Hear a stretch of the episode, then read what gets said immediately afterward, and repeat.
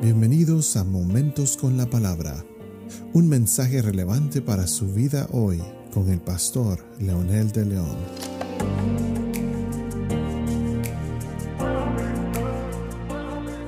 Saludos amigos y amigas, aquí estamos nuevamente para un episodio más de Momentos con la Palabra y darle continuación a la segunda parte del tema el Salvador, apelativo que lleva Jesús, nombre, título que tiene Jesús y por supuesto que implica tanto. El mensaje central de la Biblia es sobre este tema de la salvación, nombre que se le da a Jesús desde su nacimiento. Ha nacido un Salvador que es Cristo el Señor, dice la Escritura. Pero las profecías también lo mencionan categóricamente desde la misma creación y caída del hombre en Génesis 3.15. Por lo tanto, otro pasaje muy significativo es el de Mateo 1.21 que dice, y dará a luz un hijo y le pondrás por nombre Jesús, porque él salvará a su pueblo de sus pecados. Primero la promesa cumplida, dará a luz un hijo. Esta pequeña frase implica cosas que sería fascinante que ustedes pudieran descubrirlo. Tiene que ver con la encarnación, con el Dios hecho hombre, con la promesa cumplida, con la esperanza de la raza caída de un mundo eh, desesperanzado le pondrás por nombre Jesús. El nombre implica, para empezar, implica una misión. Eh, pagar por el rescate, el precio es muy alto. Entonces, la misión de Jesús, al hablar de ese Cristo Salvador, está hablando de alguien que viene con un propósito bien definido, no solamente en la cabeza, pero en la práctica porque desde su encarnación, al nacer en un pesebre, está demostrando su misión, mostrar que su reino no necesariamente tiene que ver con el poder político, económico o cultural. Su poder, el poder del reino, tiene que ver con la vida interior del ser humano. Entonces ese rescate es un precio muy alto, encarnarse, tomar la forma de siervo, ser despreciado por su propio, pueblo al que vino a salvar, ser martirizado y por último ser muerto en una cruz. Primero, como decíamos, eso representa una misión, no solo en la cabeza, ni en la mente, ni ideológicamente en alguien, sino en la vida práctica. Segundo, el carácter de la misión. Salvará al pueblo de sus pecados. Esto implica un problema. Esto implica que hay una raza caída sin esperanza, como mencionábamos hace un momento. Esto significa que el hombre por sí mismo no puede alcanzar su propia salvación.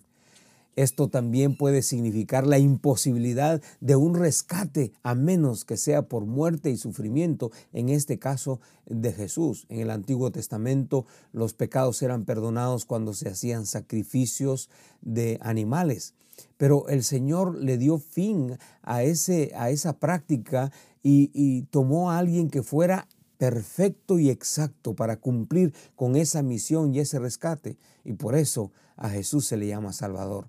Pero el punto más crucial eh, para convencernos de esta realidad es que el pueblo pensaba que su rescate sería del imperio romano y del imperio griego, pero nunca estimaron que el peor yugo es el adversario de nuestras almas que nos llevaría al infierno eterno de muerte y sufrimiento.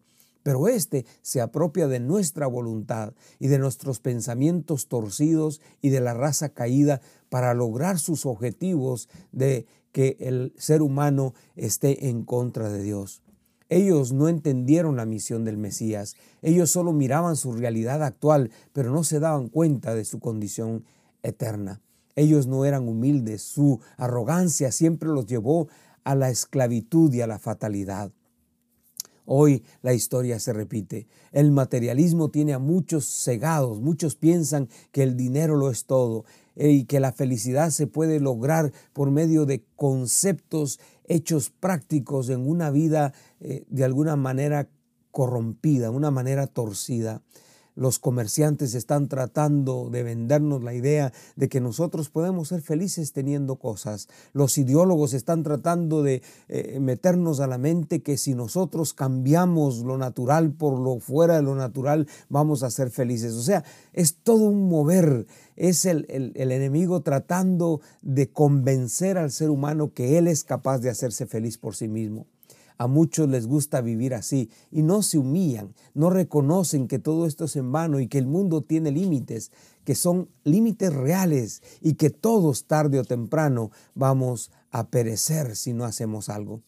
El recurso de Dios hoy sigue siendo Jesucristo, el que nunca falla y que lo que promete es real, verdadero, comprobable, alcanzable. Para esto se necesita tomar acción. Uno, reconocer que necesitamos de algo más sustancial que la materia. Dos, aceptar el regalo de Dios en Cristo Jesús. Tres, arrepentirnos de nuestros pecados y volver nuestra mirada al Señor, dejando todo lo pecaminoso atrás. Y cuatro, invitar a Jesús que Él sea el dueño de mi vida. ¿Qué le parece si ora conmigo diciendo, Padre, muchas gracias por la oportunidad que nos das de tener en Jesucristo tu Hijo lo que el mundo no puede darnos, una salvación, salvación real, una esperanza real. Jesús, gracias por dar tu vida y rescatarnos del pecado. Espíritu Santo, gracias por convencernos y darnos tu palabra para que podamos encontrar el camino, el verdadero camino a la realización humana que se perdió un día en el huerto del Edén. Gracias por tu presencia en mi corazón. Hoy te abro la puerta de mi vida y te recibo con mi Salvador personal y te bendigo, amándote y dedicándome a ti, Señor, con todo mi corazón. Amén.